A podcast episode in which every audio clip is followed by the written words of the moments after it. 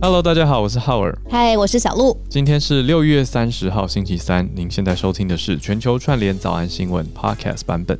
好快啊，今天已经到六月最后一天了，一起来关心世界上的国际消息。很夸张，我跟你说超夸张，他们两个人 Jay Z 跟呃 Alicia Keys 两个人就在 Times Square。正中间大唱，然后旁边全部那些高楼大厦的玻璃外墙全部改成一个影像的布幕，然后上面全部都是放就是关于纽约的街景，所以非常夸张。我现在立刻寄给你。哦，不行，太强了，太强了，不行啊！好，两个人聊开，大家早安，带回来，带回来。好，今天很开心哦，今天是六月的最后一天。好，所以我们呢还是要跟大家来盘点消息哦。第一则怎么拉回来呢？就是呢，七月一号是中共的百年党庆，所以明天就是中共的百年党庆啦。那要怎么修正他们的路线？而且习近平要出来说话。好，那再来第二则是看到太空旅行，我们好像蛮爱关注太空的话题。那现在讲到的是实际上开卖。也就是大家都有机会去参与，是什么样的一个情况？我们等一下来关心。还有第三则呢，蛮特别的消息。那南非是什么消息呢？有有一个争议是说，芋拟啦，就是在讨论是不是要推出一妻多夫制。好，这还不是定论，嗯，所以我们是把这几个字放在标题，有这样子的想法。BBC 报道了，哦，但是 引发了非常多的。抗议声浪，可是这个反对的声音呢，嗯、是来自谁？反对的声音很有趣啦，来自的是一夫多妻支持者，大多反对一妻多夫。就你们可以，我们不行啦，知道了，知道了。有点绕口令呢，但是我们也可以来比较一下，在非洲的其他国家，是不是其实早就有一妻多夫？嗯、那一夫多妻的这些反对者。啊，一起好，真的有点绕口令。好，这些反对者的言论到底是否成立？我们也来关心一下。那再来第四则，就是跟护国神山台积电大有关系，宣布说明年应该看起来代工价格是非涨不可，势在必行，到底是如何？那我们也很高兴有邀请到专业人士来陪我们一起看这一题，嗯、所以待会邀他一起上来，很期待。是的，所以台积电这个很大家都很关心嘛，有在投资的朋友一定特别特别也是关在关心，所以我们就一起来看。那个我记得啊，我以前小时候在学人类学的时候，我虽然没有学的很好，小时候在学人类学，就很久，就是很久以前啊。Anthropology，when I was little。Anthropology，对，嗯，大概三岁的时候没有啦，不是小神童。我记得是不是有一些非常非常原始的聚落？当然不是说全部，他们一开始的。呃，社会文化设定就是一妻多夫，对啊，就是因为母系社会，对对，母母系需要生小孩比较重要嘛。那男生好像要出去采集，常常死掉，真的是这样子，所以他们这常不容易活着，就是外面意外很多，所以他们必须要有很多个先生，然后那妻子会比较呃专注在比如说帐篷里面，或者是一个比较安静、是啊、安全的地方，然后生小孩。社会，对对对，是是是。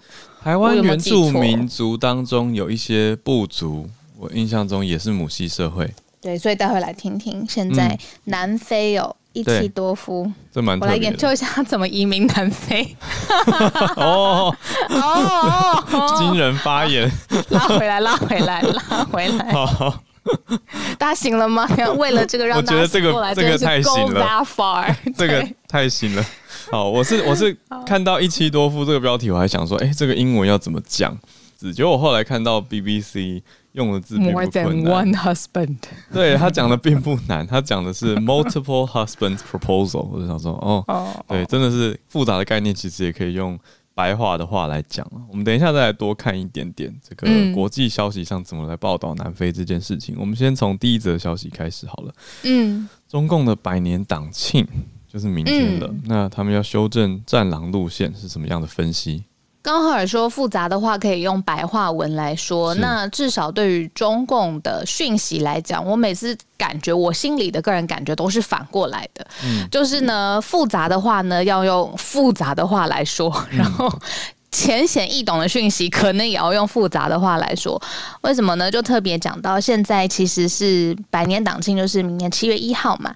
那呃，他在习近平在主持一个第三十一次中共中央政治局的集体学习会，哇，这个名字太可爱了，太有趣了。集体学习会的时候，他表示。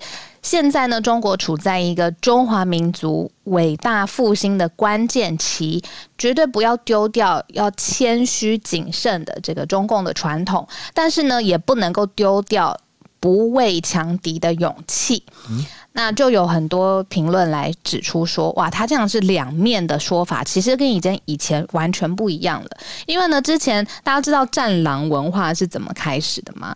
就是其实是在一九年的时候，也是习近平的嘴巴他讲出来的，是在对呃中共中央的党校，对于呃党员有一个训练。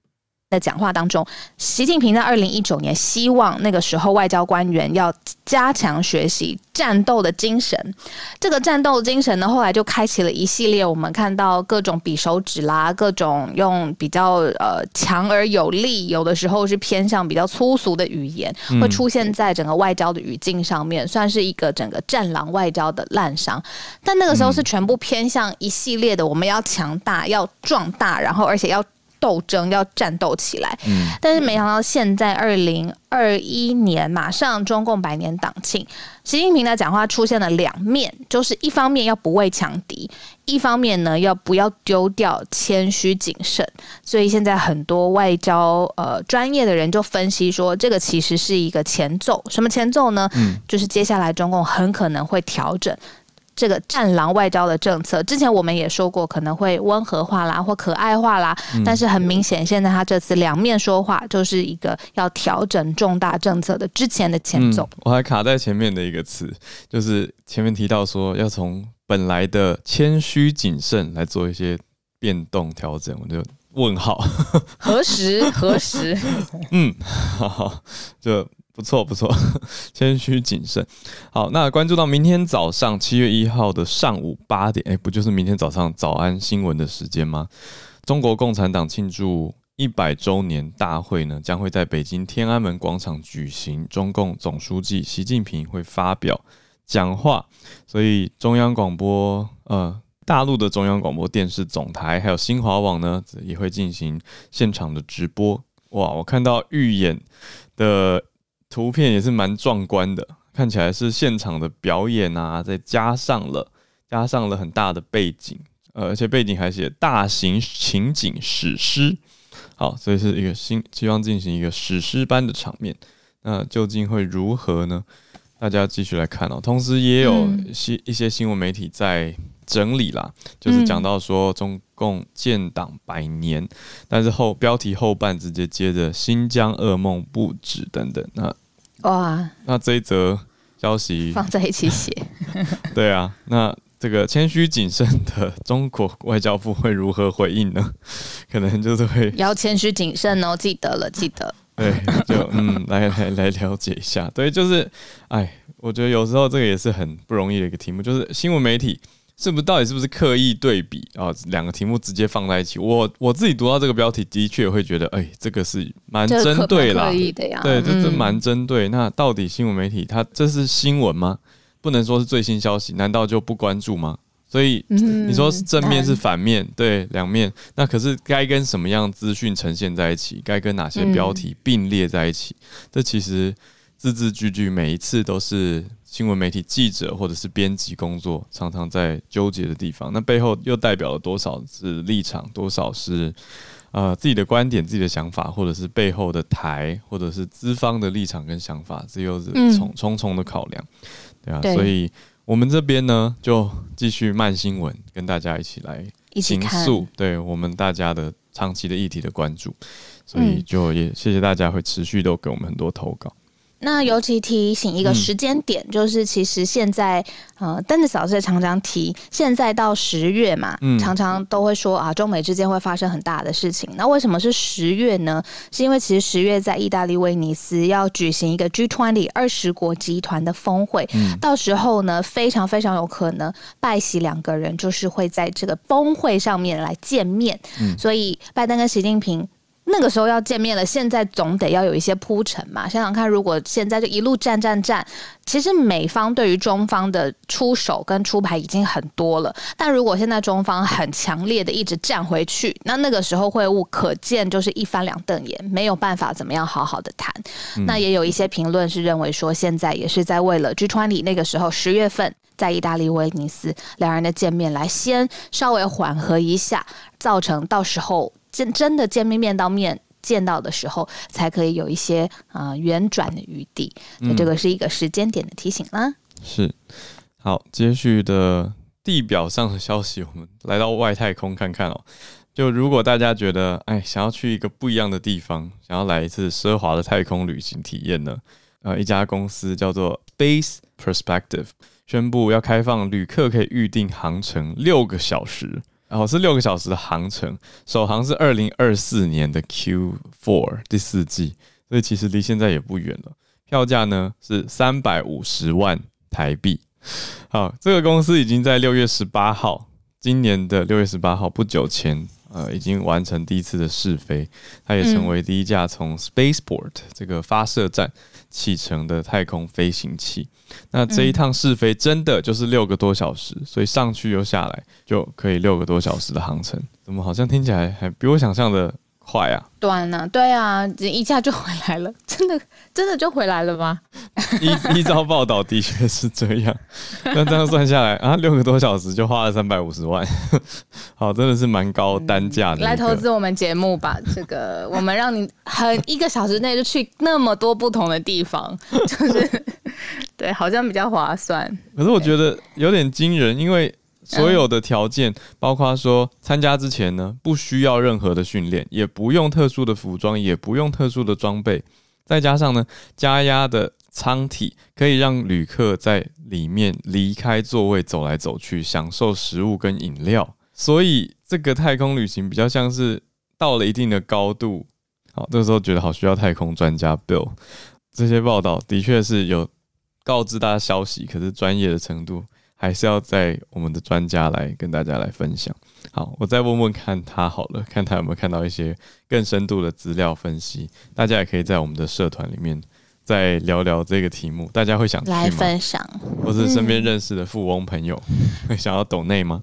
可是好像有很多科幻片的题材，很早之前就已经在说，哇，下一个适合人类生存的地方，大家早就在太空探测了，哇，还真的找到了，哇，还真的在上面盖了第一个游乐园啊、电影院啊，所以以后要舒缓地球的紧绷的压力的时候，大家也可以去另外一个在太空上面的呃适合生存的地方，去游乐园里面。呃，玩游戏然后再回来，好像就是一日生活圈，你知道是地球跟外太空，所以现在好像有一点点这种感觉哈、嗯。我可以肯定的是，这参加这个行程的六个小时的人，一定会聊蛮多天的啦。就是这这一个同行的人，他们一定会变成不错的朋友，而且像是一个俱乐部的感觉，就是三百五十万俱乐部这种感觉，蛮有意思的。可是票价真的是不菲啊。那、哦、我讲的是台币哦，台币三百五十万。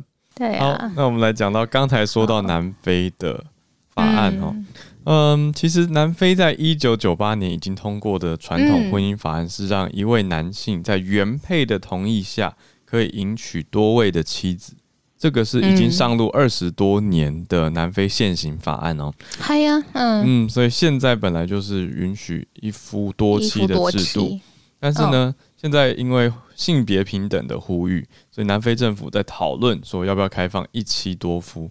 结果一夫多妻的这些名知名人士就跳出来第一个反对。好，所以这边讲到的是这个 multiple husbands proposal，很多位丈夫的这个提案，就遭到很多人的反对。嗯，哎、欸，我看到他们在呃辛巴威有一个。算是地下化的秘密实验吗？就是虽然在台面上面政府是没有这样子一妻多夫明文说可以，而且也没有任何法律上面的保障，但是呢，有一个一夫多妻自己实验起来的。一个社群有二十位妻子跟四十五位丈夫，这样子处起来就明显不是一对一嘛，所以他们那时候是秘密实行这样子，而且实验这种一妻多夫的生活形态。嗯，那通常是由这个社群里头的状况是说，通常是女性提出邀约，然后分开居住，但丈夫们都知道彼此的存在。这个原因是因为有一名女性，她在小学六年级的时候看到了大自然当中有一个蜂后，就是蜜蜂的蜂，蜂后，她观察她的生活习性，然后就萌生了这个一妻多夫制的想法。那这一位呃女性在辛巴威的这位女性，通常呃有九名的丈夫，哇，通常就是说在一。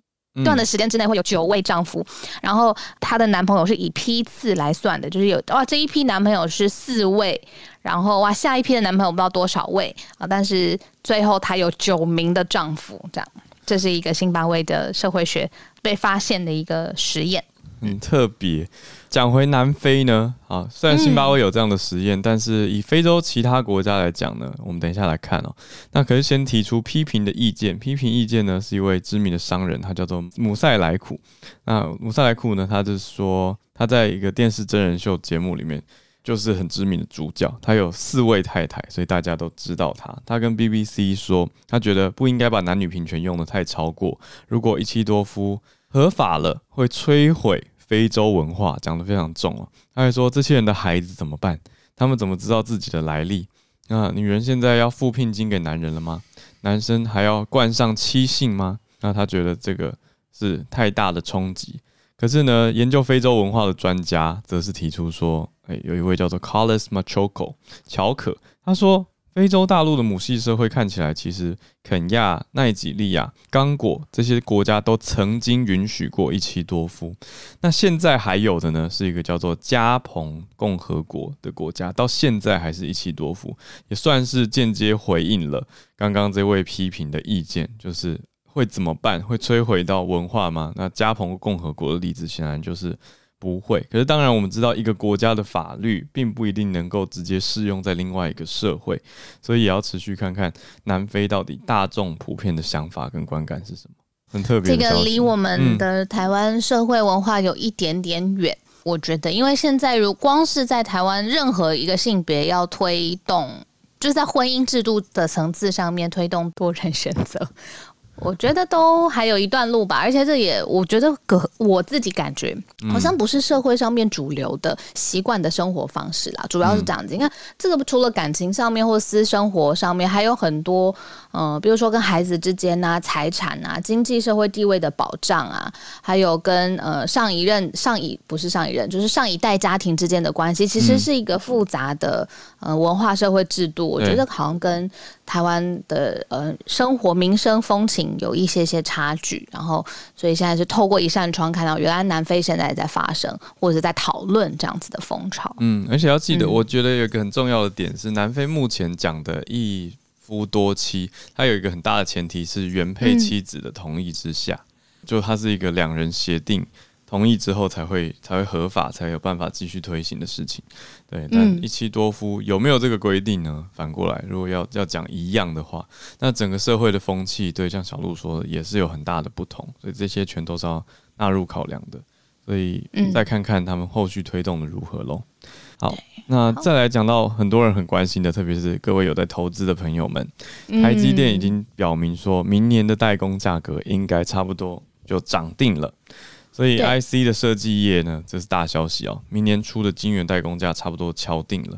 那不只是联电八寸跟十二寸的晶圆代工价要持续的往上调涨，晶圆代工龙头台积电也说会涨了。那八寸跟十二寸的会涨多少呢？涨一到两成，所以这个比例也不小啊。那嗯，对啊，十二寸会涨比较多，会涨得比八寸来多。台积电的发言窗口前几天已经有说，这不评论价格的问题。那整个其实是因为呃，晶片的生产供不应求嘛。那的确现在市场上面有所谓的晶片荒，但是如果从总经的方向、总体经济学的方向来看，加上呃物料短缺，然后半导体要涨价，然后全球的物价一起上面来看的话，下半年的市场到底会怎么走呢？还有记不记得我们两周之前，我们曾经在节目当中有曾经预告国泰世华有一个线上直播的经济论坛，嗯，当时呢我们还在我们的 podcast 的呃栏位当中线上连接，大家可以来直接透过连接来看这个线上直播。对，但如果没有跟到的朋友呢，哎，不用担心，因为当天直播当中有一位非常生动，而且把全球供应链跟世界经济讲得很浅显易懂的专家，他是来自国泰世华首席经济学家林启超先生。今天我们就把他请到节目现场来，让他来跟我们分享一下这个下半年的市场到底要怎么看。我们是不是现场林启超先生已经在了？早安，欢迎启超大大。哎，早安，早安，超级精彩！今天很高兴邀请到您。早安，谢谢你。如果看现在晶片的 lead time，就是我们习惯说从下单到出货的交货期，或者是前置时间来看的话，嗯、去年一月就是在疫情前，这个数字大概在十二周。嗯，那今年的年初是十三周，可是到五月其实已经到十七周，这个月已经到十八周了。大家可以想象，那一个就是你今天要呃拿到货。这个越来越漫长，越来越长，对对对，所以代表整个晶片荒其实还是很严重的哦。那当然，呃，你需求远大于供给，晶片价格就是会有上涨的压力哦。那其实大家可以想一下哦，过去一个多月，我们几乎都是 work from home，对，或 study from home，嗯，那家家户户，尤其有小孩的，要学校上课的时候，对三 C 产品的需求是大幅上升的。那不论是笔电、iPad，甚至是 Switch 或周遭的三 C 产品，需求量都是暴增哦。那台湾我们都可以感觉是这样。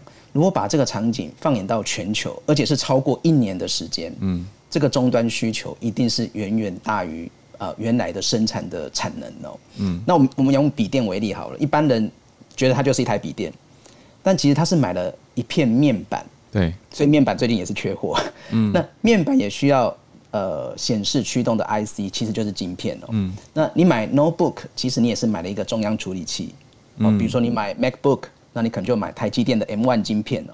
所以，当对笔电需求暴增的时候，啊，其实你也是对这些像呃驱动 IC 或 CPU 的晶片，它其实也会暴增哦。嗯，所以你可以看到，几乎所有的三 C 产品都需要呃画龙点睛，这个晶就是晶片的晶了。所以，如果我们就可以预期这个晶片涨价，呃，除非生产者自己吸收，不然对大部分的一般大众来说，他可能就要开始担心这些产品啊、呃，应该慢慢会出现涨价的压力哦。嗯，羊毛出在羊身上。呀，没有错，没有错，没有错。其实最明显，像美国的二手车，我觉得也是一个很好的哦，因为我们之前讲到车用晶片很缺，嗯、所以自然也会反映在价格上哦。对，所以呃，二手车并不是说。呃，它缺晶片哦，二手车本来就有晶片，它在那边呢。可是是因为呃，大家如果还想象去年的第二季三呃四五六月的时候，那时候大概是全球欧美疫情最严重的时候，嗯，所以很多车商因为他的工人染疫了，所以他就被迫停产。哦，那本来跟 本来跟这些晶圆呃厂下的这些单，他也撤回，因为他会觉得啊，大概就很难生产了。嗯，但是这个呃存货一定会越来越低。但是你的呃市场上你还是有一定的需求在，嗯，所以存货越来越低。那车厂开始在去年年底觉得嗯情况上有点反转，要买晶片的时候，但是这些三 C 的产品的单早就已经接不完了，嗯，所以晶圆厂已经没有太多的产能可以额外来做这些车用晶片了。如果大家还有印象，今年年初的时候，美国德州有大雪，对，啊记得。有我们的专家 直接受灾户。呀，让 Samsung 或 NSP 或 Infinia 的生产就会受到影响哦。所以我们大概估算说，呃，全年其实我们整个地球一年大概生产大概八千到八千五五八千五百万台的汽车，今年因为这样，大概就会少生产，应该有四百万台，这个产值大概就是超过一千亿美金了。那我举一个例子，像今年美国的年初，呃，汽车的库存它其实已经来到史上新低，大概四十万台，这已经是史上新低了。到这个月的时候，竟然只剩下二十五万台了。那很多人想要买自己想要买的款式。所以你去附近经销商发现买不到，嗯，所以他就先去二手市场了。所以我们可以看到过去三个月，大概二手市场，呃，三个月时间热热的呀，涨了两成。那跟去年同期比，大概就快涨了三成了。这大概是呃整个晶片荒的一个状况。嗯，那这个怎么带动？比如说，如果下半年想要在市场上面好好布局，然后在相关的概念股当中也找到机会呢？对啊，科技类的。其实科技股，我我是这么想的啦，科技股永远都是对的，因为其实大家只要想一下，好棒哦！去年这个时候还没有 Clubhouse，那现在大家可以在 Clubhouse 一早听着小鹿跟 Howard 呃帮我们绕着全球串联早早安新闻哦。那其实我我不是很确定。三五年后，Clubhouse 还会不会是 Tier One 的 Social Media？对啊，但是它现在就不是 Tier One 了。呀，搞不好会是，搞不好在你们两个人努力之下会是哦。但可以确定的是，呃，大概每隔一段期间，可能不会太长，就有新的 solution、嗯、新的 product。比如说你们刚才两个人想要去太空，嗯、这也是一个很好的呃 business model、哦。嗯，所以我们几乎可以想象，科技它不仅是想象的空间大，它实用的空间也是很大。就是所有的 industry 里面，这一个产业是。呃，成长议题最明显的，所以很多人就是说，他可能因为买个股，那 volatility 非常非常大哦。嗯。但是其实我们看所有的产业，只有这一个产业，它的呃，我们叫资本支出了，就是 capex，呃，它就是资本支出最明显的一个产业哦。如果我们长期来看这个呃资本市场的话，呃，我把它叫做 no capex no gain，就是如果现在不做 capex 的，代表这一家公司这一个产业大概对未来。其实没有什么看好哦。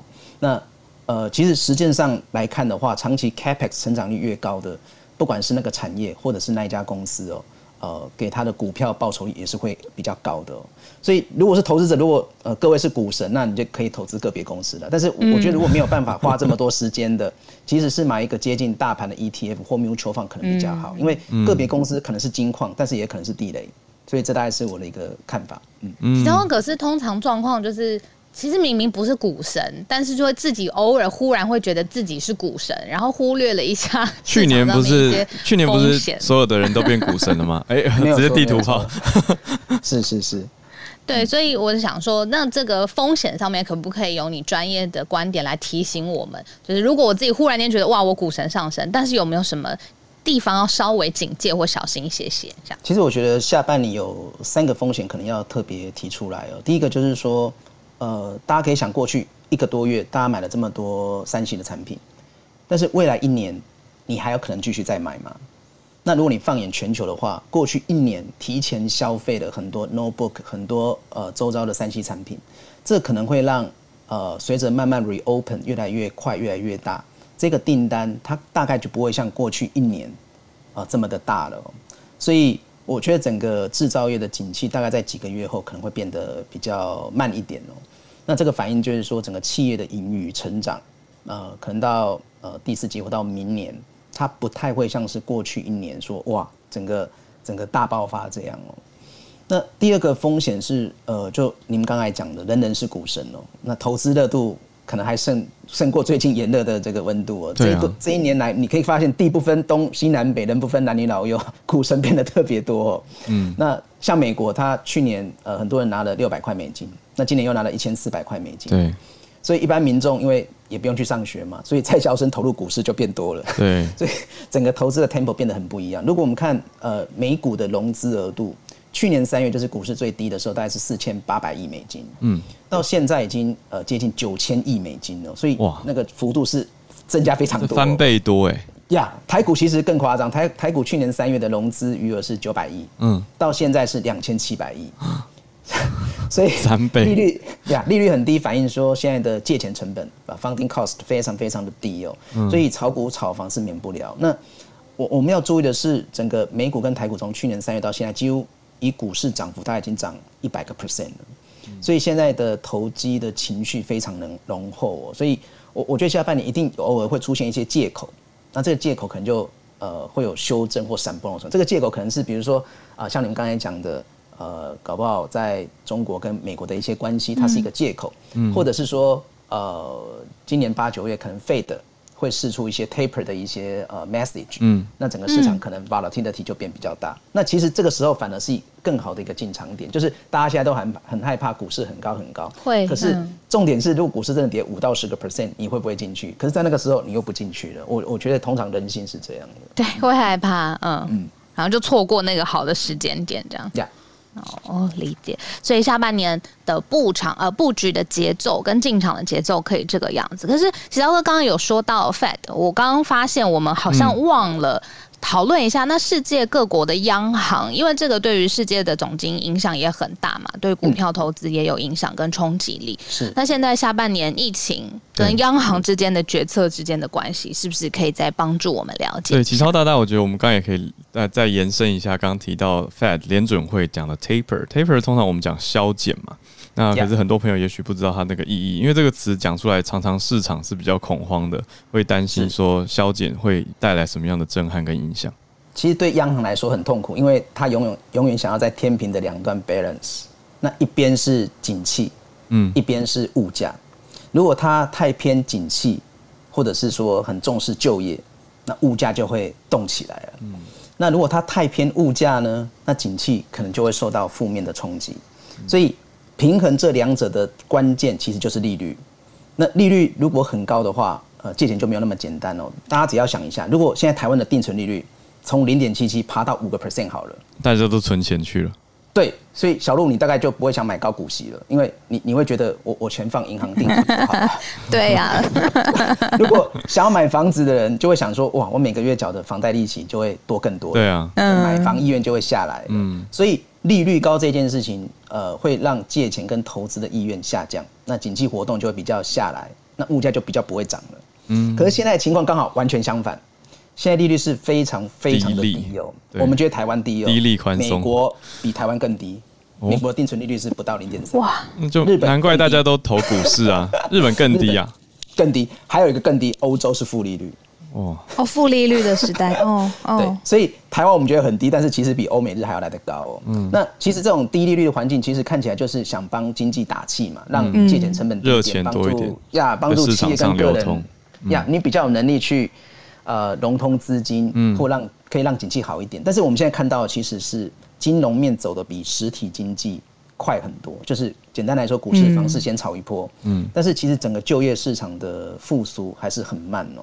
那呃，同时过去一年可能供需的比较失衡，让物价走得比较快。如果你看台湾通膨，呃，五月已经到二点五了，是八年来的新高。那美国的通膨五月是三点九，是金融海啸后的新高哦。嗯、所以刚才 Howard 特别讲一件事情，就是 taper。对，因为 Fed 就会想说，我过去一年撒这么多钱，我还要不要继续撒下去哦？那 taper 讲的意思就是。呃，他现在一个月，Fed 在市场上买了一千两百亿的债券，其中八百亿是美国的公债，嗯，四百亿是美国的不动产抵押证券。嗯、那 taper 意思就是，我一个月不要买到一千两百亿的，比如说我一个月可不可以买一千零五十亿？嗯，其实它还是在宽松的，它还是 quantitative easing，它还是量化宽松，的、只不过，嗯，我的力道其实没有这么大，削弱，所以用 taper 这个词，没有没有错没有错。所以对 Fed 来说，它一个很重要的点是，现在的通膨还不会。啊，继续继续走下去哦。其实，如果我们看现在的美国飞机票价还有房租，其实未来几个月都还有一些涨价的空间哦。对啊，所以通膨偏高，未来几个月我想应该还是会在的。但是有两个因素，我觉得应该要考量。第一个就是说，基期现在是呃一个很重要，因为去年三四五月大家有印象，那时候油价还负的。对啊，所以三四五月平均油价是不到三十，那今年三四五月平均已经到六十六了。这个年增率其实是一百个 percent 以上的，但是你不可能永远这样，这个积极效果会慢慢的消退。那第二个就是说，呃，供应链调整，像车用晶片，的确第一季是非常非常缺的，但是其实我们都可以慢慢感觉到这几个月有慢慢的上来了。哦，因为其实你慢慢的呃市场啊、呃、那个 capacity 不可能永远，你有利可图的话，商人自自动那个 production 就会增加。对，所以二手车你不可能。呃，一直维持年增三十趴，这种状况是不太可能，所以我们觉得今年大概第三季物价还是比较高，可是到年底到明年，它整个通膨应该会有一些降温的现象，降下来。呀，所以未来这两个月，如果美国 reopen 顺利，就刚才讲的八九月，它可能就会开始想说要不要释放出我要做 taper 了，那明年开始正式做这个 taper。那 taper 另外一个字就是叫 taper tantrum。就是，嗯，有有刚看到，就是二零一三年的时候，因为呃，美国那时候 Bernanke 讲了一个，就是说他要做 taper 的时候，那很快一年一个月的时间，新兴股市就跌十五趴了。那呃，大家心里民众会有个阴影啊。但是我常常说，如果每一个人市场上每一个人现在都关心 taper 的话，那其实股债受 taper 的冲击就会被 taper 了。理解，就不要被影响太多了。没有错，没有错。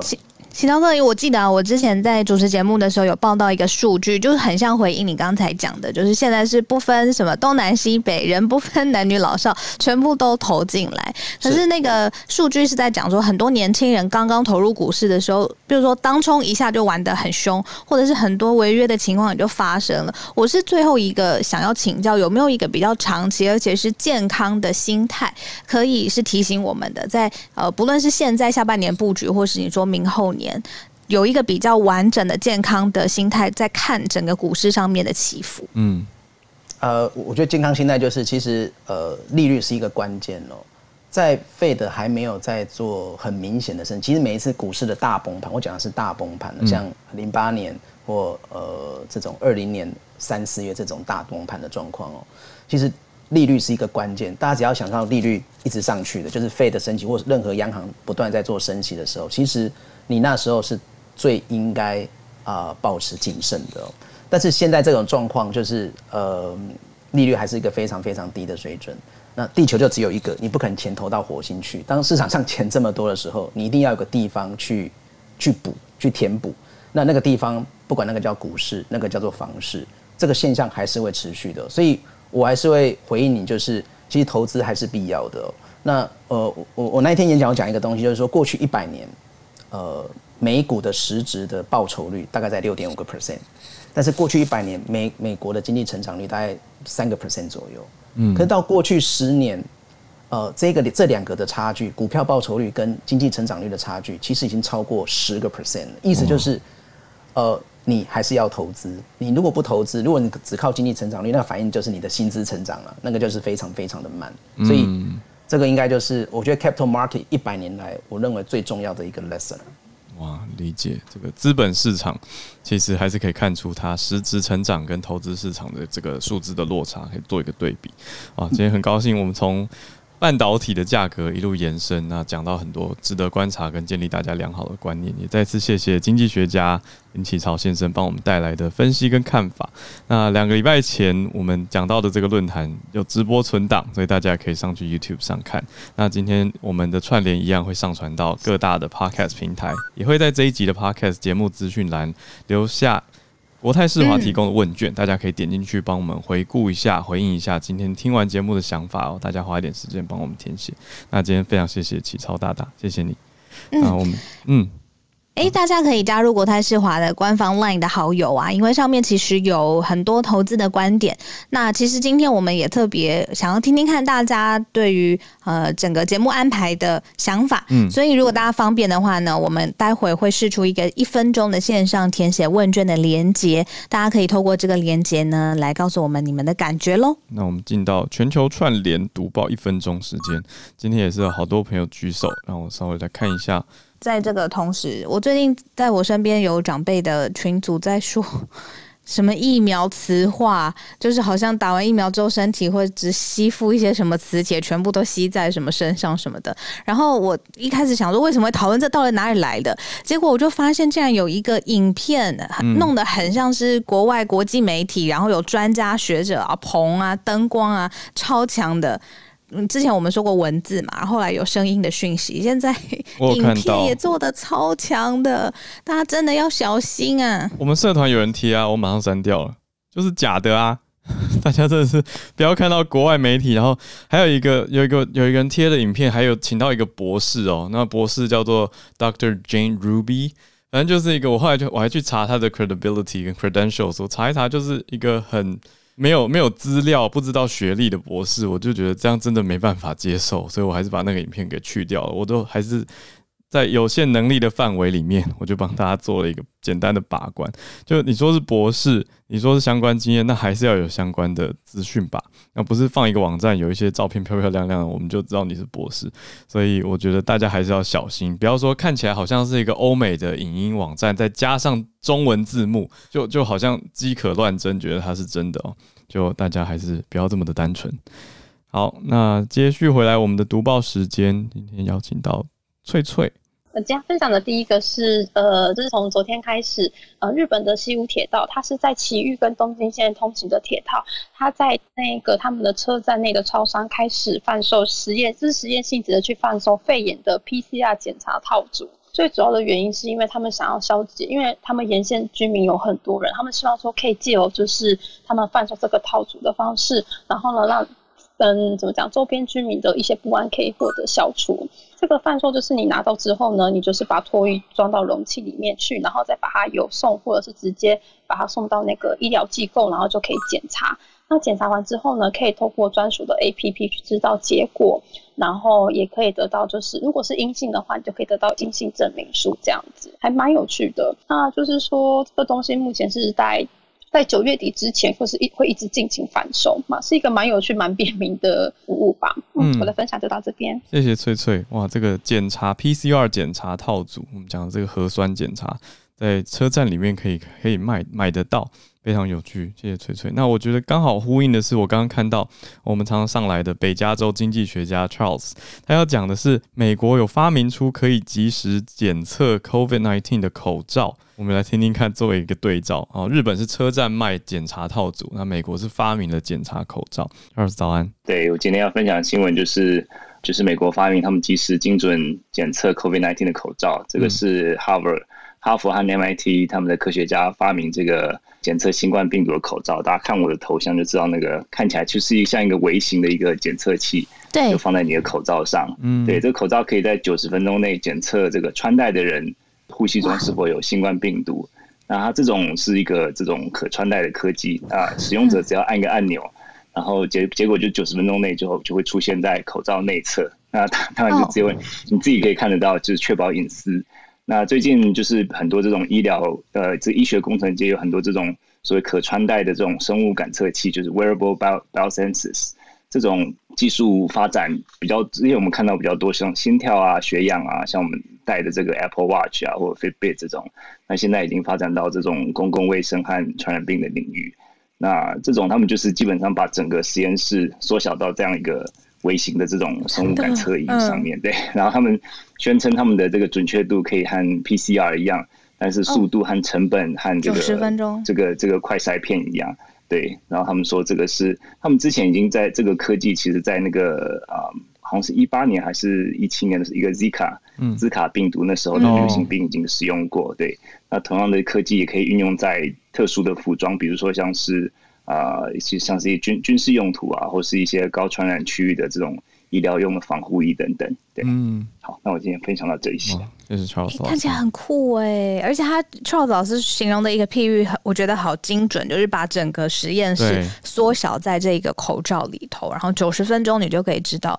但坐在口罩内侧，怎么感觉就前面都超潮超潮？怎么感觉 坐在口罩内侧，觉得好像有一点土法炼钢？然后 Charles 老师也说，哦，因为是自己才可以看得到。因为我原本想象他应该会立刻，比如说上传到手机啊，然后我的足迹也全部连在一起。哦，原来才想到啊，我漏了思考隐私这个问题。对，对啊，对。来，我们接下来继续连线到在美国的军事。专门研究人士昨天上来跟我们分享的 Cobra，哎，请问 Cobra 在美国的哪里啊？呃，我在靠近华府附近，DC 这边。Oh. 先分享一下，因为这两天看起来，或甚至是下面几天啊，哎，美国、俄罗斯都会相当忙碌啊，因为呃，昨天开始这个所谓海上微风二十一的演习，在这黑海开始举行。那如果各位记得五天前。呃，英国驱逐舰才在黑海被俄罗斯呃发射的警告弹驱驱离。嗯，那呃这两天呃开始呢，呃一共有三十二个国家啊、呃，包括美国第六舰队，还有五千名官兵啊、呃，以及很多的特种部队会在呃克里米亚这这个区域，也就在黑海区进行一个演习。所以可以说，呃，延续先前俄罗斯有一点呃想要伸张他的在黑海的一个一个一个权利。啊，那这个演习会不会又造成周边地区的紧张以及俄罗斯的一个反应呢？我觉得倒是可以观察一下。但但是呢，美国同时又在太平洋，它在夏威夷外海这个太平洋呃太平洋舰队里面的卡尔文森号的航舰战斗群也展开一个演习。那这一次演习还特别提到，呃，这海狼级攻击潜艇第一艘海狼号也加入呃这次演习。这海狼级潜艇可以算是美国在冷战结束前呃所设计的呃一艘核子动力的攻击潜艇，啊非常昂贵，三十亿美金一艘，原定要生产二十六艘、二十九艘，就砍掉二十六艘，只有三艘。不过它的威力呢，据说据说来讲，它以二十节呃速度航行的时候，它的安静程度可以比起前一代洛杉矶一千零大概一半速度的安定度，所以是呃在性能上是大幅提高。所以这次演习呢，呃也也也有人说稍微可以观察一下啊、呃，这个新的潜艇啊，虽然不是第一次出现啊、呃，他们以这个、呃与这个航天战斗群的搭配，可是呢很凑巧的是，在夏威夷以外还六百四十公里外，呃俄罗斯也派出了二呃二十几艘舰艇。同时还有在长城飞机进行空中加油的一系列演习，所以就是说这两个国家同时在一个很小的范围之内进行海军演习，这又有点像是冷战时期这个呃苏联呃想要攻击嗯呃美国的航天战斗群，他们所摆出的这种海军与与空军的阵容，所以呃这个这这两个之间虽然看起来是有六百四十公里的距离，但是在演习上来讲其实是相当接近的。那当然了，在这个同时呢，这个美国美国海军这么忙碌的时候呢，他们在呃美国国会又提出，他们要删减下一年度要删减一艘伯克级驱逐舰的呃这个购买，就只只够原本是国会说要买两艘，他们说只买一艘，嗯因为他们说他们要增，他们要把呃呃预算要优先拨给训练呃以及呃官兵的呃这个这个准备，还有这个现代化的部分，所以美国在这个呃。在南海啊，过过去与这个解放军以及在呃欧洲和俄罗斯之间的一些呃，应该是说对比啊，或者是较量上面哈，以及加上海军想要重新安排他们的呃预算优先度，可能有一些事情可以呃让各位观察。谢谢。嗯，谢谢 Cobra。对，这讲到刚好结合我们前几天在讲的嗯美俄。啊，联俄抗中有没有办法做成？还有中国跟俄国之间又视讯会晤成功。好，那现在在讲的话，俄国其实军事动作频频哦。那我们可以拿这个来做一些参照跟对比，美国跟俄国之间台面上跟实际上，呃，讲的跟做的是不是有一些对比的落差？大家可以来看看。呃，我们也是邀请到人在加州的躺平教主 Ray。呃，我今天带来的这个新闻比有一点劲爆，就是中国多省开多省开始开展供销合作社的试点。有有有，这个有看到了，说的好像是毛毛泽东主义或者是相关的思潮要回来了，对吧？对，有一种人民公社的感觉，是吗？是像人民公社这样子共产的形态吗？呃有一点点像供销合作社，本质上它是一个资源配给的一个站点，就类似于在一九八几年之前取消之前，它一直都是一个相当于就人们人们去买东西的一个 prime，就是一个最 primary 的那个 location。意思就是说，跟供销合作社最常见的一个配比就是配给制，就是你平时要，比如说你不光拿到，你不光需要用钱来买东西，你还需要用粮票。这些东西意思意思就是说，他要开始在中国的一些地方开始推行配给制，而不是现在这样是正常的一个市场经济的一种模式。嗯，所以这就是一个目前就是让大家感觉很毛骨悚然的一件事情。呃，供销合作社最早存在的一个目的是为了维持呃产品价格的一个稳定和同时那个维持资源的一个那个就是资源的一个就节省就出于节省资源为一个目的。也就是说，他推行这个制度的，他推行这个计，他推行这个供销合作制、合作合作社这个制的可能性是，他们在为跟那个美国未来可能的脱钩和物资缺乏做准备。因为我在那个讯息上面有看到，他们有还提了一个三位一体，这个对，好像是从宗教的概念借过来的，但是他用的是生产、供销、信用，这个我很。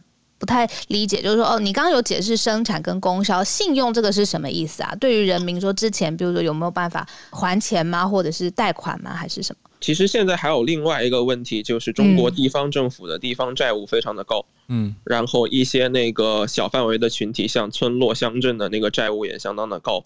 他用这种信用，他想建立一套新的信用模式来分担，让人民来分担这些债务。这些债务很多时候是。呃，地方政府拍脑门的时候，做了一些没有办法让呃当地获得那个利润的一些产业，比如说在比较 干旱的地方发展灌溉业，然后因为这个原因，他要用这个信用体系能够把这一部分债务转移到民间，然后同时他想用这种模式能够呃进行一个农民间融资，让这些人民可以相当于就是用供销社这种这这一个模式来为自己进行一个小范围的一个融资，避免是动用中央财政储备。听起来像债券。不是债券，它是呃，听起来像债券，它、啊、但它的目的是为了能够吸纳民间储蓄，这是它的一个核心的一个目的。它这个信用，也就是说把中央信用分散到地方，让地方这边建立一个小的自己的信用体系，这样就不需要什么时候就因为地方债一直是中国的一个很大的一个问题，然后它用这种方式可以分担中央的一个压力，因为中央。本质上，为替这些地方擦屁股的事情真的是干了太多了。嗯，那 Ray，你有掌握到这个多省是哪些省？那已经开始了吗？呃，目前已知的是山东省、福建省、山东啊啊，河北省，呃和湖湖北省和河北省，一共是这四省。嗯、然后基本上中国的绝大多数的省份都有准备相应的试点。目前已知的是山东省的潍坊市，呃呃，福建省的厦门市。然后那个湖北省的武汉市，这三个省省市已经开始有相应的试点，就在他们周边的村落已经开始做了。哇，厦门我就比较熟悉，我去那边比过，对，就隔壁赛，对，很近啊，地理位置近以外，我觉得那边绿化环境都做得很好。哦，有点难想象，哎，这边开始有这种供销社、供销合作社的形态。它是供给，全称应该是叫全国农产品供应销售供应销售和销售合作社，简称供销社。它的目的是为了让供给和销售能维持持平。嗯，嗯，可是这个完全是就是计划经济啊，因为这是不是就是说，现在习近平他可能对于呃现在比较呃进步一些吗？或者是现在比较实行，比如说呃有限度的开放，或者是现在的银行的体系等等，他完全的不放心，他才会要完全走回像以前，他可以完全控制而且维持平衡的计划经济，是不是有这样子的？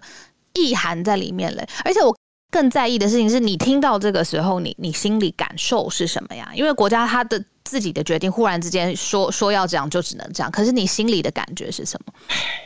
我说句实话，我我其实之前就有相应的一个预感了，因为他之前推那个人民币数字化，就是数字化人民币，能够呃把监能让央行去监控每一分货币的时候。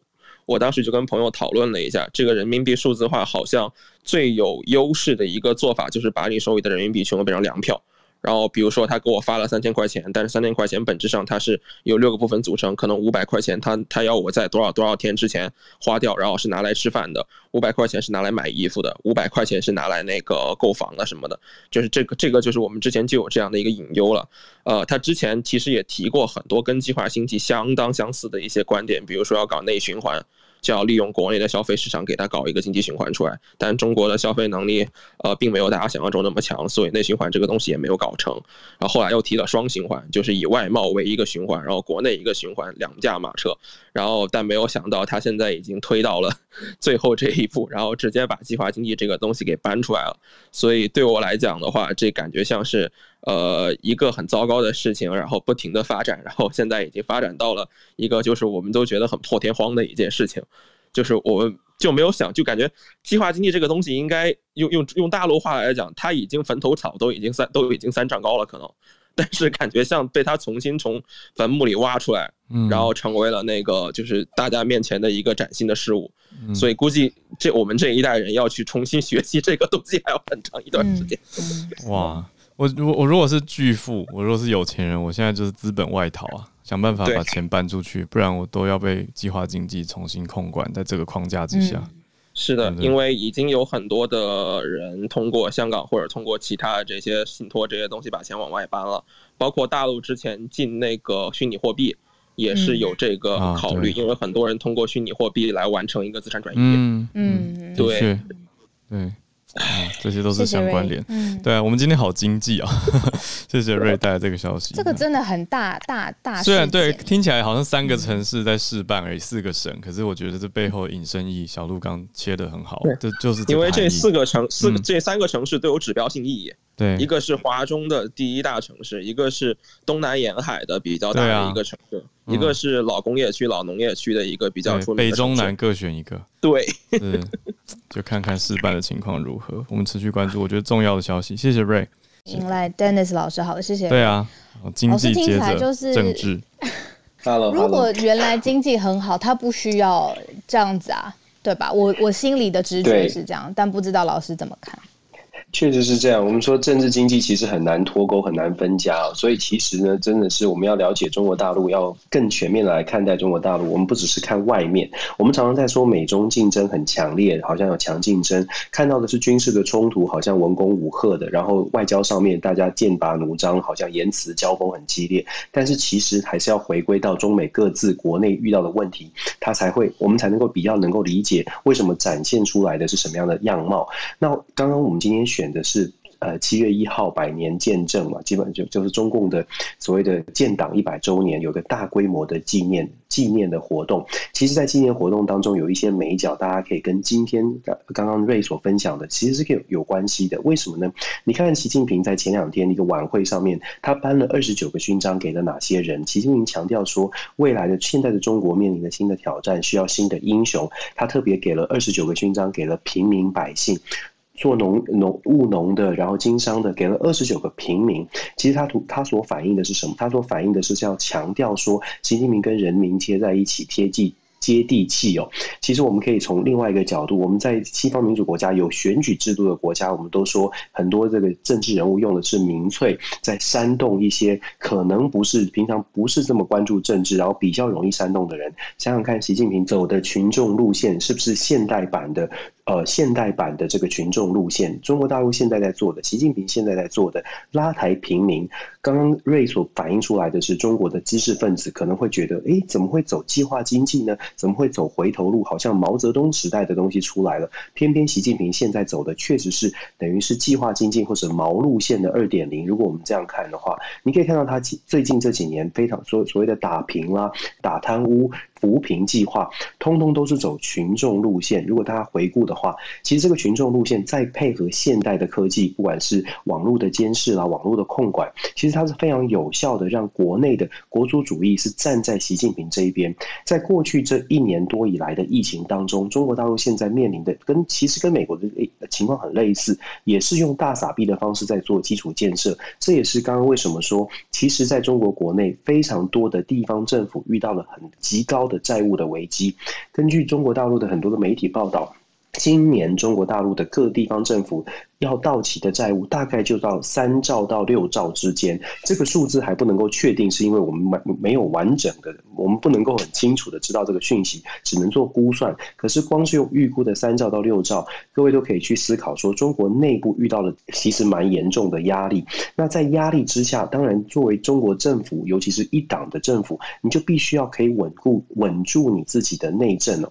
我们看到的中美竞争，其实某种程度都是都是表象。也就是说，对中国来说，最重要的事情，并不是说跟美国去争世界第一，而是反过来用什么样的方式可以巩固他的政权。尤其是当在他国内其实有不为人知的经济的压力的时候，他如何能够让国内可以继续的支持他？透过什么方式？这个其实才是中国想要呈现的东西。那我们这这也是为什么我们说中美的竞争呢？事实上要看的是中中国真正遇到的问题，其实是来自于国内，而不是来自于世界。以外的地方，那我们说美国其实也遇到同样的问题哦。其实美国最近也有一些的讨论。我们说拜登顺风顺水的在推一些外交的政策，在中美的竞争上好像得到了很多的外西方民主国家的支持。可是如果我们仔细回到美国国内来看，我不知道大家能不能理解，就是说中在在美国国内，共和党跟民主党好像都有一个抗中的一个大的原则。听起来在抗中的这个雨伞或旗帜之下，共和党、民主党都愿意支持，也通通。过了非常多的法案，就是说各种的预算法案都来抗中。可是如果我们再仔细看，这些法案基本上都是偏向于强化美国自己，譬如说美国要。要能够发展更多的这个科技啦，然后专利权啊等等，强化美国自己的部分是很强的。可是你如果再仔细看这些法案当中，并没有太多要跟中国在贸易上面进行很多的制裁。也许有所谓的实体清单，但是并没有全面性的说真的要砸下，或者是真的愿意牺牲美国的企业跟中国市场之间的连结。也就是说，到现在为止，我们看到的是。民主共和党愿意合作了，合作什么？合作抗中这个大方向。那抗中的实际作为呢？作为的部分，哎，我们先来强化自己，我们重重点在强化自己，发展科技，这个发展学术，发展研究。可是如果想讲到说中美之间的这个贸易贸易战，是不是要全面的脱钩，或者是是不是要更强硬的在关税啊各各各方面进行更多的更多的制约？其实还在 debate 当中，还在争执当中，就有就有一些媒体就在分析。说，如果美国不能够真正的拿出决心，就是即便牺牲政治资本，或者是甚至企业的这个获利，即便是牺牲一点点市场的获利，也要来制呃，也要来制衡中国的话，恐怕美国在制衡中国的力道上面呢，没有想象中这么大。就是说，我们可以看美中之间现在真的是双方，我会觉得我们在台湾呢，如果更冷静来看，会看到很多的烟，会会看到很多的烟花。我刚刚说了，军事外交很多的冲突，但是很多很多的情况下是比较像是烟花。真正的冲突，真的要到真正到底会发生什么事情，就如同我们说的，十月底双方见面之后，我觉得方向才会比较清楚。现在的中国跟现在的美国在内政上面各自都有都有挑战。中国现在完全没有办法退缩的原因，是因为习近平必须要在。国内我们要强调，中国中国最大的挑战不在美国，在国内。习近平他真心想要的，或者是他真正在乎的，就是怎么样让共产党让他自己的政权能够稳固。如果共产党如果没有办法稳固，讲什么对抗美国，这些都是假的。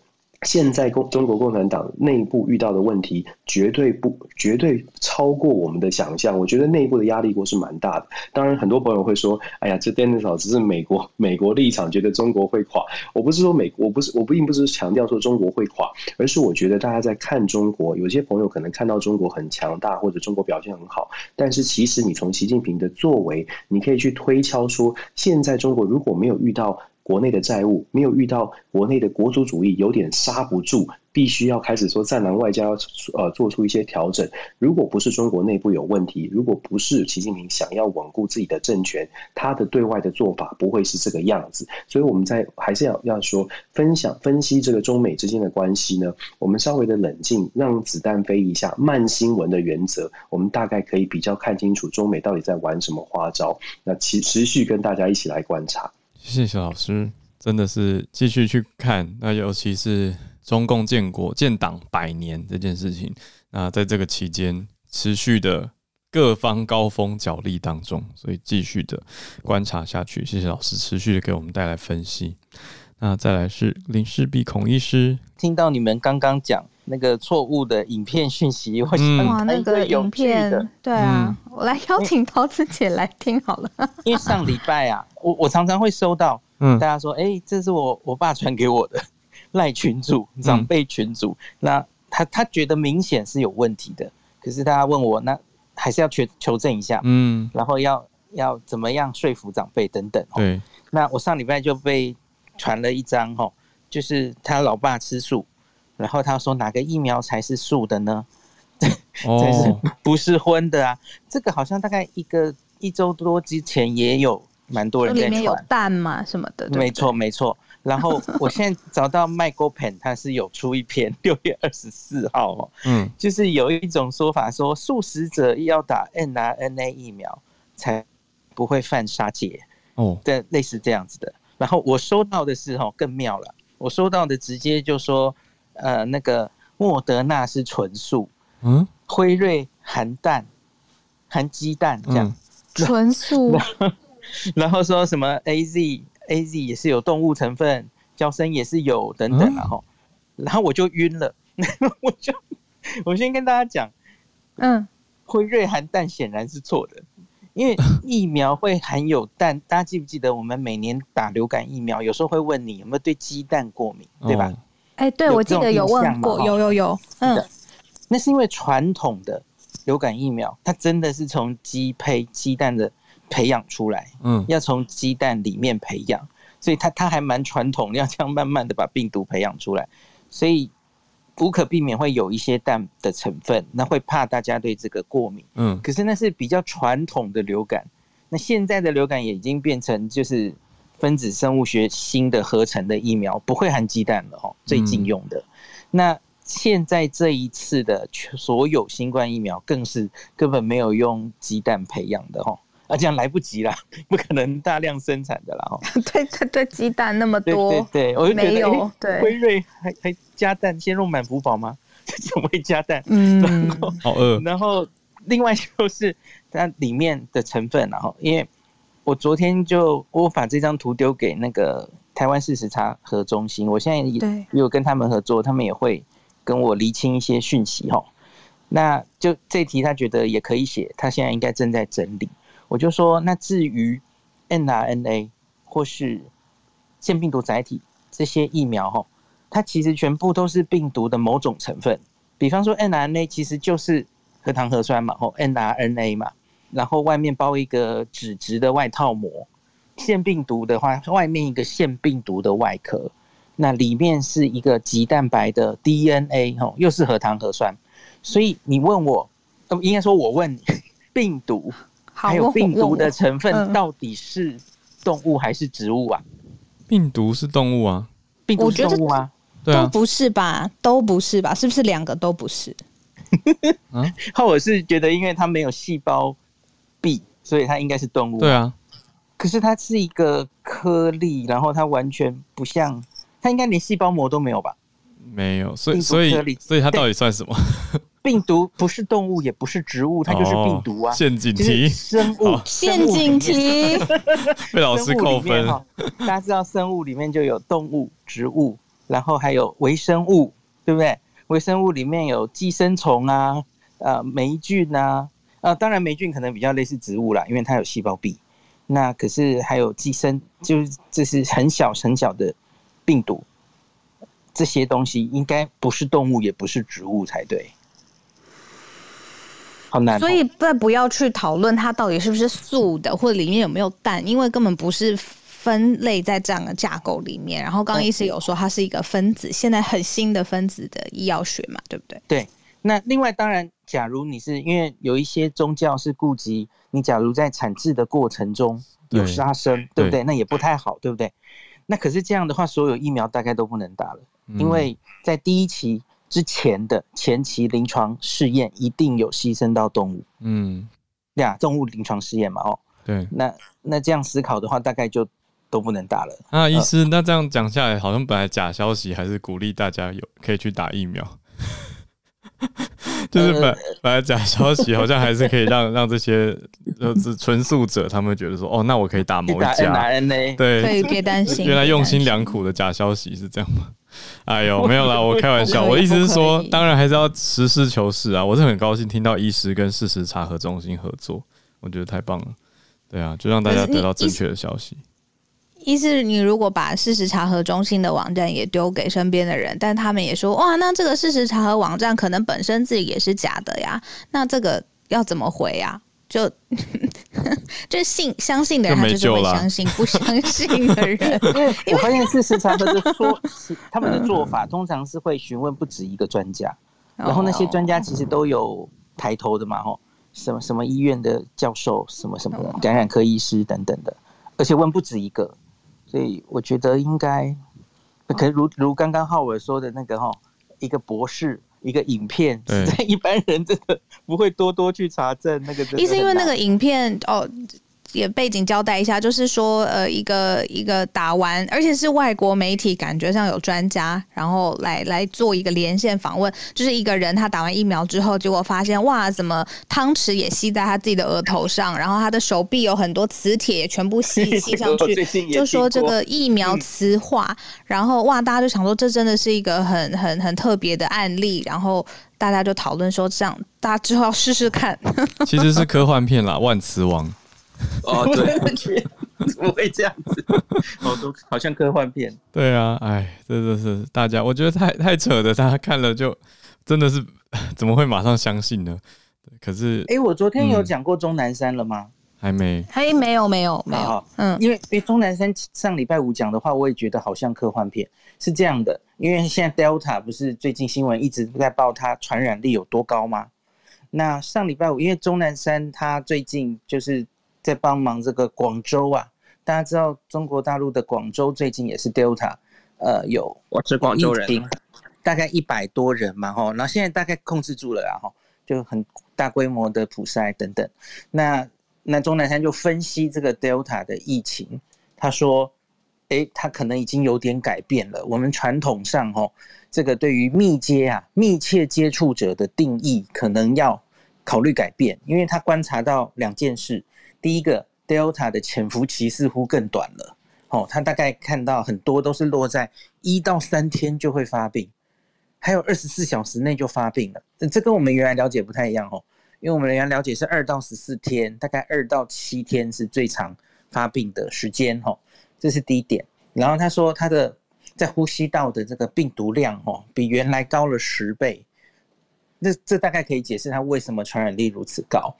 那第三个，他说你往前吼，我们原来是说前两天有症状的前两天是有机会传染给别人的。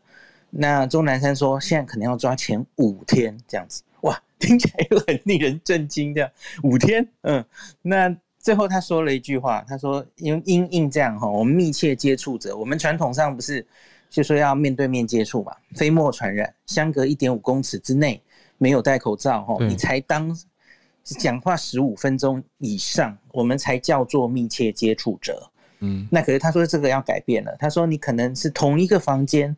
同一栋建筑，你就当他是密切接触者，要把它框起来。我听到就忙了，我就晕了。嗯、怎么会这样？同一个建筑、欸，哎，因为空调吗？担心空调吗？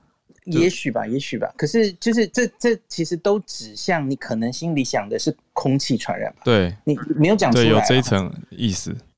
对，那可是我我不太能想象的是，哈。就是我我们从仿山，我我我今天本来就想讲一下我们现在屏东的案例哈，大家应该有注意，那个屏东的十二十二个案例 Delta 嘛，包括两个从秘鲁回来的祖祖祖呃 祖孙，那昨天又多两例，大家有注意到吗？在访疗医院哈，那可是从上礼拜五到现在。上礼拜五大概就是这十二例了，然后往外框一直框，然后一直做 PCR 的筛检，筛检了三千多人嘛，一例都没有找到，然后现在是终于又找到访疗医院这两例哈哦，验验出来这个果农又是又是印度变种病毒，所以现在确认的已经，呃，可能这些人全部都是印度变种，可能都是同一次传染的哈，已经。至少可能有十四例了哈，那可是我要讲的是，假如如同钟南山说的哦，哇，潜伏期是一到三天内就会发病，然后你可能同一栋大楼，他们这些人哈，昨天意调说都去过访疗医院，嗯，很多人，大概其中至少五个人都去过，还不止一次枋寮医院的急诊室，那这样的话，我觉得现在的案例应该不止十四个。因为我们其实这这些事情已经都发生一阵子了嘛，大家可以去看那个疫调图，呃，已经从他们发病到现在，应该已经大概两周了吧。从最早的人，那那我觉得应该是不堪设想哦，现在不可能只有十四个案例的哦，所以我觉得那个观察怪怪的。像我这两天也跟啊何美香老师或是李冰英老师。讨论嘛，哈，嗯，这个啊，林值到底是不是这么高，哈？对，然后是不是空气传染？现在很多人有意无意在指向，是不是现在变成了 Delta，对，它就变成会空气传染？嗯、我跟大家讲，应该现在没有这样子的状况，哈、嗯，没有西方媒体是直接大拉拉的这样写。我知道这几天大家一直看到说广州说什么擦肩而过十四秒就可以传染。这句话我大概这个礼拜听了十次以上，然后大家就一直 一直在那边恐惧，然后仿山阿妈跟那个秘鲁阿妈哈，嗯，不是说什么倒垃圾，然后彼此有戴口罩，然后一下就被传染。昨天有一个新的意调是他们那个祖孙哈，在叫救护车，因为有症状发烧要去确去去检查的时候，在等救护车的时候，现在意调出来，哦，他跟隔壁的仿山阿嬷有。近距离交谈一分钟以上，嗯，所以大概是这样传染的。这个才是现在有一个比较传统上我们讲的密切接触。对对对，虽然他们声称还是有戴口罩，可是这个没有闭路电视，我不知道是不是真的啦。哦、嗯，总之我觉得大家不要太恐惧于哦，Delta 这个呃呃怎么讲？把它想的过于可怕，就 它它的确是感染力也许强，可是它也没有那么恐怖，说无孔不入，透过空气就钻进来。嗯是的，嗯，就我我不太能想象，我刚说到科幻片，就是说，嗯，这好像连科幻片都没有那么大像，对啊，没有那么强的病毒啦，只会你进一个大楼，一直突变，突变到连它原来的基本性质都改变了，这是我没有办法想象的事。大家想想看，流感病毒每年都一直在变，对吧？它变的速度比新冠还快，快多了。可是它最后没有脱离它是飞沫传染的一个性质的病毒，已经一百年了。嗯，它没有变变变，结果变到它可以空气传染啊。嗯，没有啊。我觉得有些现在的对它的想象力过度丰富，对，真的在渲染这件事。嗯，那我能理解，也许媒体是哎，希望大家哎，现在大家有点松懈了，对不对？看着这个案例越来越用心良苦，也许吧，也许吧，这样吗？我我我用良善的 来解读的话，因为的确蛮多人松懈了，对不对？嗯、对应该看得到，有一点防疫疲劳。不过我我特别想要感谢医师的是，医师用专业的角度来切，就会是带出我刚没有想过，就是从一个呃病毒的本质，它怎么样去变种，它怎么去变化，可是它其实呃拿流感来做对比，是不会有那么大。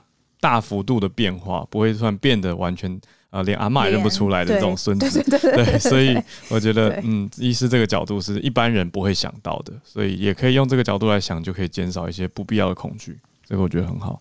我这边有一个小小的瑞瑞，对对，广东人，小小对，你说。刚拍脑门想到，哦，瑞是在地人呢，我在地跑去加州，他拍脑门想到了。拍脑门想到，对，拍脑门想到了一个，就是昨天的一个新闻，就钟南山在接受一个媒体采访的时候，然后表示中广州要在郊区建设一个占地二十五万平方米的国际健康驿站，预计会有五千个独立的隔离房间，将严格按照隔离要求，保证人员不会交叉感染。哇！这是大型的方舱的感觉哈，广州对，就就很吓人，有点为什么呢？干嘛突然盖这个？不是你们疫情蛮好的吗？有一种感觉，就是我们这边有朋友说，他好像是做好了长期闭关锁国的一个准备，就是以后比如说他要恢复一个比较大规模的入境，把人先送到这个五千人的这个隔离站，先隔离个一段时间，然后再把他们放出来。嗯，就是感觉他们已经要用这种军事化的这种管理模式来、哦、来面对疫情了。哦，瑞这个时候突然静音，让人有点怕怕的。好，瑞都还好，你还还好吗？我们要保持联络，对对对，具体的要保持联络。对对对，回来了回来了。好好好，对啊，谢谢这个。你还记得吗？就是有一阵子最最开始 Clubhouse 开始的时候，真的会讲一讲，然后大家会不见的时候，我们就很担心到底怎么了。后来才知道，其实只是系统不稳定，然后到现在还是一样。对，没错，没错，没错。好的，好的。对啊。好，谢谢瑞。哇，今天太太丰富精彩了，谢谢大家。太丰富，对对对，我们时间拉的比较长，可是讨论的内容也多了很多，很丰富。谢谢大家继续跟我们串联在一起哦。